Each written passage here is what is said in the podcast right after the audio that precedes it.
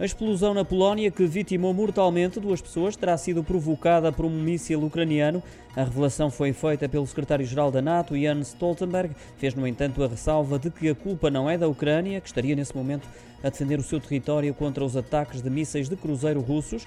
A responsabilidade, ainda de acordo com Stoltenberg, terá que ser imputada nesse caso à Rússia. As declarações foram feitas após uma reunião da NATO para discutir o incidente e em conferência de imprensa, da qual também saiu a garantia de que as investigações informações prosseguem.